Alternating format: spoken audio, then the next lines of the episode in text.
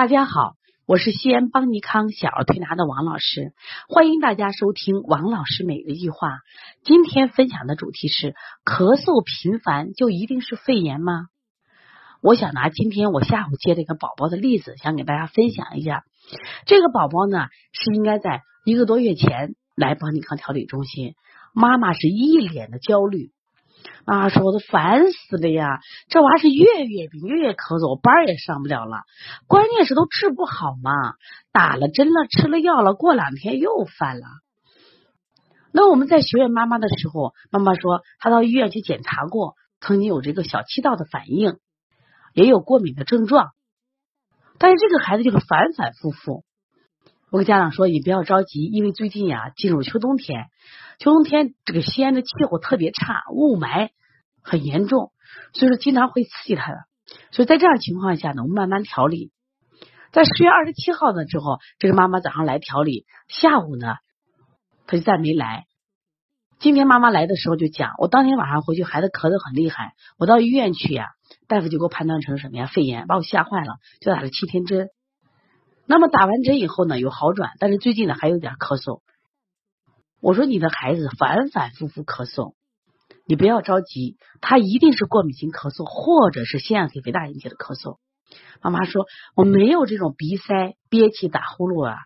我说这个腺样体肥大，我们现在接的很多，百分之七八十的孩子都有这种憋气、鼻塞、打呼噜的症状，但是也有个别的孩子真的没有这种症状，他也查出来是腺样体肥大。因为只有鼻炎、腺样体肥大的孩子，往往会引起反复咳嗽。另外，你这孩子本身有一点过敏体质，更容易引起鼻炎、腺样体肥大。妈妈也非常听话，当即就去了医院检查。不一会儿，检查结果拿来了，果不其然，就是腺样体肥大。我说你这就放心了吧？孩子是腺样体肥大引起的咳嗽，你不要去当肺炎去治了。他说医生说的。我说医生说的，医生按指标。如果你这有一点点的指标，比如正常我们的白细胞是四四到十二万，如果你十二点一，医生都可以说你这是。细菌感染，医生现在的治疗而是防卫性医疗。说在这样的情况下，我要求我们的家长一定要多学点知识，也希望我们的同行们在辩证的时候更加专业一点，否则的话，很多疾病就被误治。那么，过敏性咳嗽和腺样体肥大，它在冬天的时候调理相对比夏天难度要大，但是也不是不可以调。但是，往往你在调的过程中，家长着急，他。动不动就吃药了，去打针了，和你的调理思路就相悖了，结果是越治效果越差。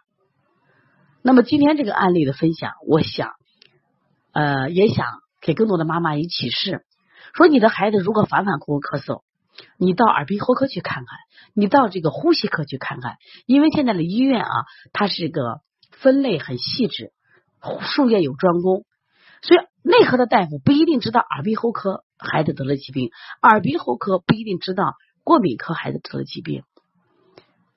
那在这样的情况下，当你在这个地方反复治疗没有效果，反复用抗生素没有效果的时候，你考虑你的孩子是不是过敏性的，是不是咳嗽、变性哮喘，是不是鼻炎、腺体肥大引起的？今年在调理这样的病越来越多，而且今年可能也是西安雾霾最严重的一年。所以鼻炎、腺体的肥大的孩子，感觉是爆发式、成群的增长。这也就是邦尼康为什么决定在十一月二十号要想举办这场论坛。我们希望这场论坛给更多的妈妈和我们同行去培训，让他们学到更多的关于鼻炎、腺样体、哮喘的辩证知识和四合一疗法。我们真心的希望更多的人掌握这种技术，让我们的孩子健康成长。能在这个冬天过一个呼吸顺畅的冬天。如果你的孩子有这样的问题，可以加我的微信幺八零九二五四八八二九，有问题可以咨询我，我也会在第一时间给你回答。